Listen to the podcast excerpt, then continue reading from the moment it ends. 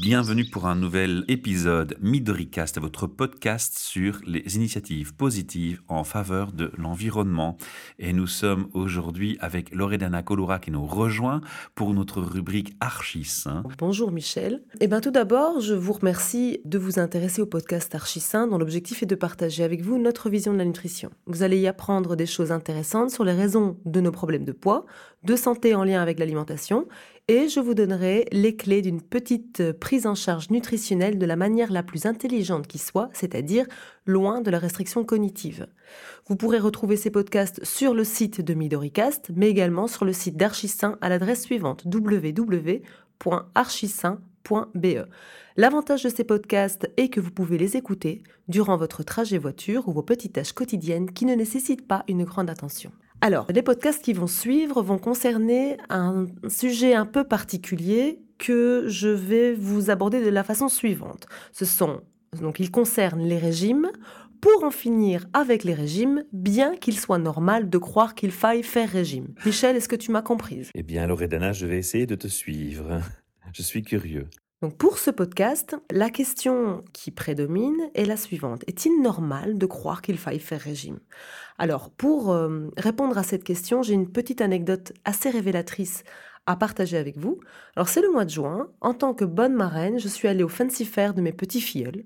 Et là, je suis entrée dans l'école et j'ai vu qu'à l'occasion de cette fête de fin d'année, les professeurs avaient exposé sur des panneaux des photos, dont certaines me plaisaient beaucoup puisqu'elles concernaient l'alimentation.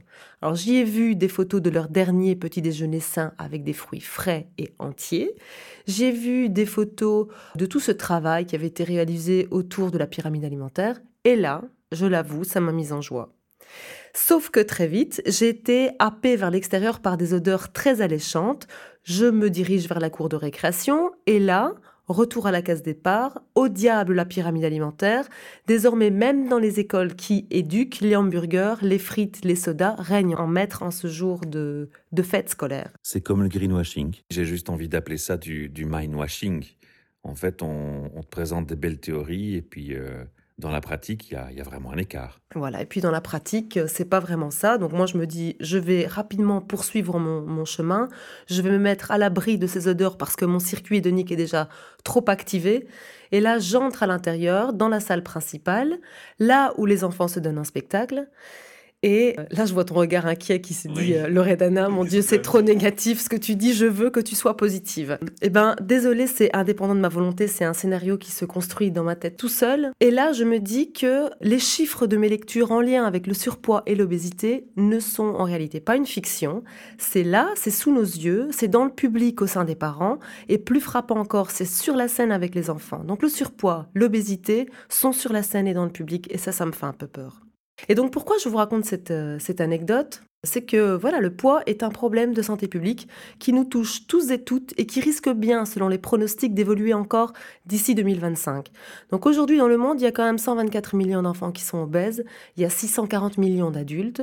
En Belgique, fin 2017, un Belge sur deux est en surpoids ou est obèse. Donc l'épidémie qui concernait uniquement les États-Unis, elle s'est propagée comme le virus de la grippe en hiver, et même les pays qui étaient censés faire bouclier comme la France et l'Italie, grâce à une culture gastronomique qui était forte, et qui sont parvenus à résister un peu plus longtemps que les autres pays d'Europe, ils sont aujourd'hui également touchés de plein fouet par le phénomène.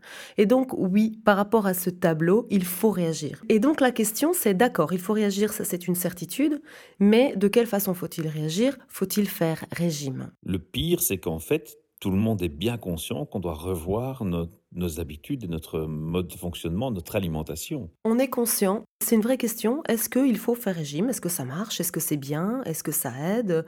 Euh, Oui, non. Et donc j'ai essayé de, me pencher un peu sur le sujet. Et donc ce que j'ai fait, c'est que j'ai étudié, j'ai lu et passé beaucoup de temps, passé en revue tous les régimes.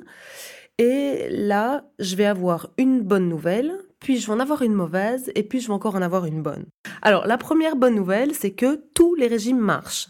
Si on mange moins qu'hier, on va perdre du poids, quel que soit le régime.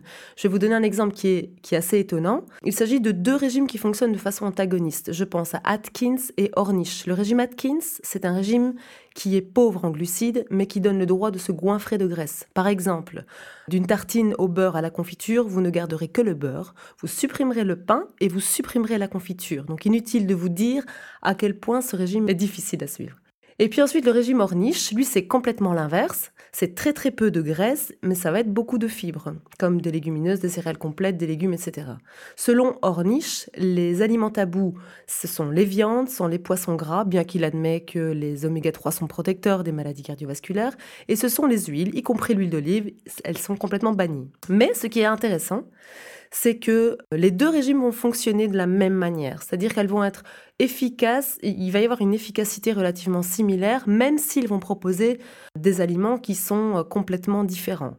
Donc l'un va être riche en graisse et va proscrire radicalement les, glucides, et l'autre va être riche en glucides mais va complètement diaboliser les graisses. Mmh. Et les deux vont permettre une perte de poids moyenne après un an de 6,3 à 6,5 kg, ce qui est tout à fait similaire. Et donc ensuite, je continue, j'ai fait la même chose avec tout autre régime, des régimes euh, au sens restrictif du terme, comme par exemple Weight Watcher, Jenny Craig, The Zone, etc. Dès lors qu'on ingère moins de calories, quelles qu'elles soient, on va perdre du poids. Donc si on supprime euh, les graisses ou, les sucres, c'est en fait, finalement, c'est la même chose. Si demain je mange moins qu'hier et que je continue, que je l'inscris dans le temps, je perdrai du poids. Et donc ça, c'est plutôt une bonne nouvelle.